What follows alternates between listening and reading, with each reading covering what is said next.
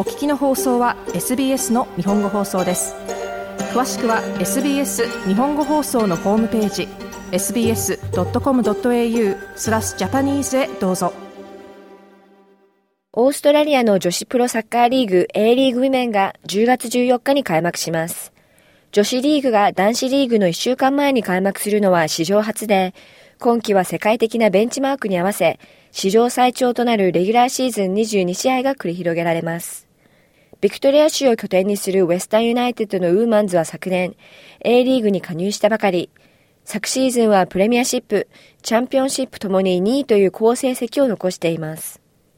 今季スカラシップコントラクトを獲得した日枝慶和選手。コロナ後、オーストラリアのプロリーグでプレーするという大きな夢を抱えて来豪しました。大学卒業して2年以内でプロになるって自分で決めてオーストラリアに来たので、なんかそれが実現できてとっても嬉しいです。改めて。1年半前に来合した当初は、プロの舞台から程遠いビクトリア州のサンブリーグからのスタートでした。しかし17ゴール18アシストを挙げた日枝選手の注目度は高く、A リーグへの練習参加オファーなどもありました。全然違う環境に飛び込んで、で、3部リーグはやっぱりちょっとにレベルも結構下というか難しい環境だったんですけど、でもやっぱりここで結果を残して次ステップアップしないとって自分で思ってたので、で、次、今今年 NPL1 でやれて、そこでまた結果残そうって自分で思ってたので、で、その後に、ちょうどウエスタンからお声かかったので、ちょっと生えてましたね、自分の中では。生え時でしたね、2年、1年半ぐらいは。今回若手選手に贈られるスカラシップコントラクトを獲得。ポジションはウィンガーです。ウェスタンユナイテッドのマーク・トーカスヘッドコーチは日枝選手について、華麗な技術のみならず、常に笑顔でプレーし、心からサッカーを楽しむ稀な選手であると述べており、これからのシーズンに向けて大きな期待を寄せています。そんな日枝選手に自身のアピールポイントを聞いてみました。私はなんか緩急を持ったドリブルだったり、ちょっと相手を遊ぶ、なんか遊び心じゃないけど、相手をちょっと転がせる感じのプレーで、で、あとは、まあ、パスの正確さも自信もあるし、まあ、クロスだったり、いろいろ、なんかバリエーションは多いと思うので、ちょっとそこを出していこうかなと思ってます。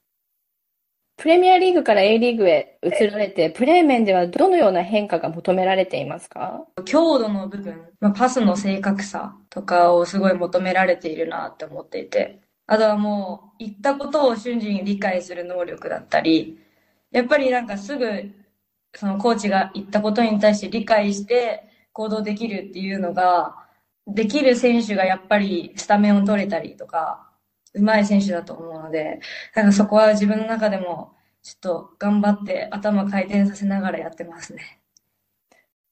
加入されたばかりですけど、チームの雰囲気っていうのはどうですか？すごい仲のいいチームで、でもなんかもともと前所属してたクラブから結構上がってるメンバーが多くて、知り合いも多いので、だから自分はすごいやりやすいです、今、とても。英語でのコミュニケーションはどうですか？いや、難しいけど、みんな話しかけてくれて、ちょっと私も勉強しながら、頑張って、なんか明日は何話そうとか決めながら、コミュニケーション取ってます。4歳の頃からサッカーをプレーしていたという日枝選手。常にサッカーはゴールにあったと言いますが、迷った時代もありました。中学生の卒業論文には、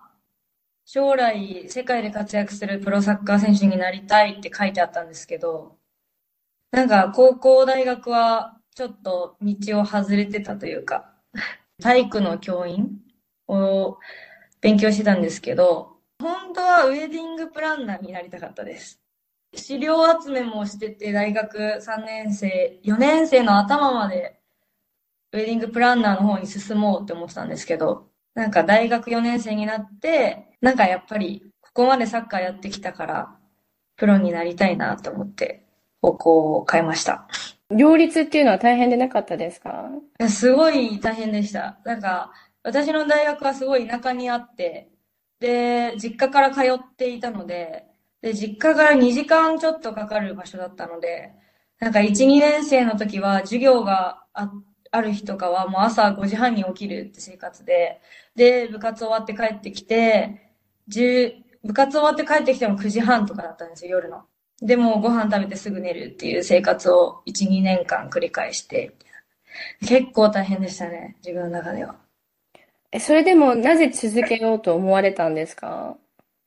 いや、もう、やるしかないって思って、だから部活がすごい厳しい部活だったので、ちょっとやめるのも勇気いるなって思いながら、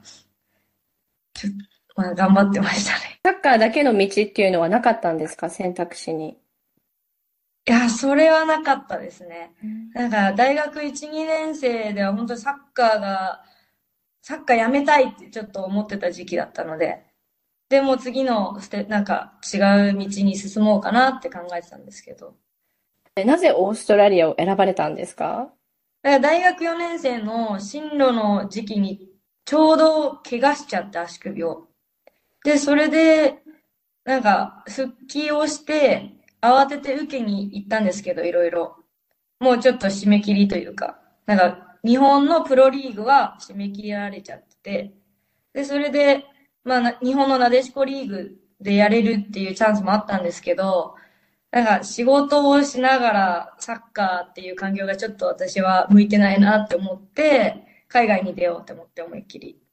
で、コロナがちょうど明けた時だったので、で、一番早く行ける国を探して、ちょうどオーストラリアっていう感じでしたね。ウェスタンユナイテッドのメンズには今季、2020年以来クラブに所属している今井智樹選手に加え、かつて2シーズンをブリスベンロアーでプレーした段崎陸選手が加入しています。その前、一度、水野の撮影、水野のスパイクをなんかもらえるっていう撮影で一度お会いして、そこで少しお話ししたぐらいです。いや、なんかやっぱオーラがあるなって思いました。今井選手はすごいインタビューもなんか流暢にしていて、すごいなって思いながら、私もこうなりたいなって。サッカーをされてない時はどのようにして過ごされてますか？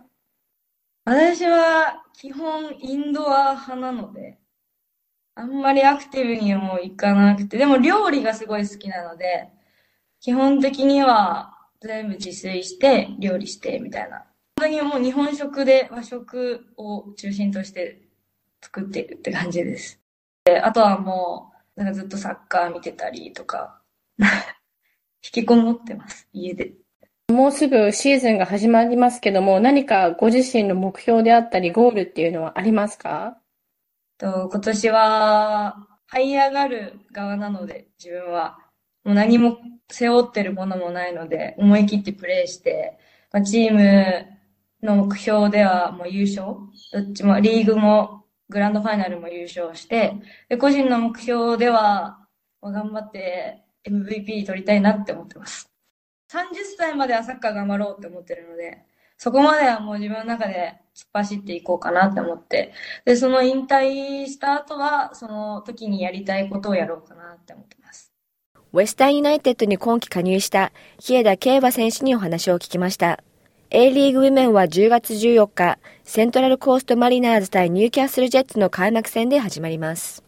ウェスタンユナイテッドの初戦はアウェーで相手はパースグローリーとなっています。また、試合はすべて10プレイで無料放送されるほか、16歳以下の子供は、リバティ A リーグパスを取るだけで、無料で試合を観戦することができます。詳しくは keepup.com.au または SBS 日本語放送のこのインタビューページからどうぞ。もっとストーリーをお聞きになりたい方は iTunes や Google ポッドキャスト Spotify などでお楽しみいただけます。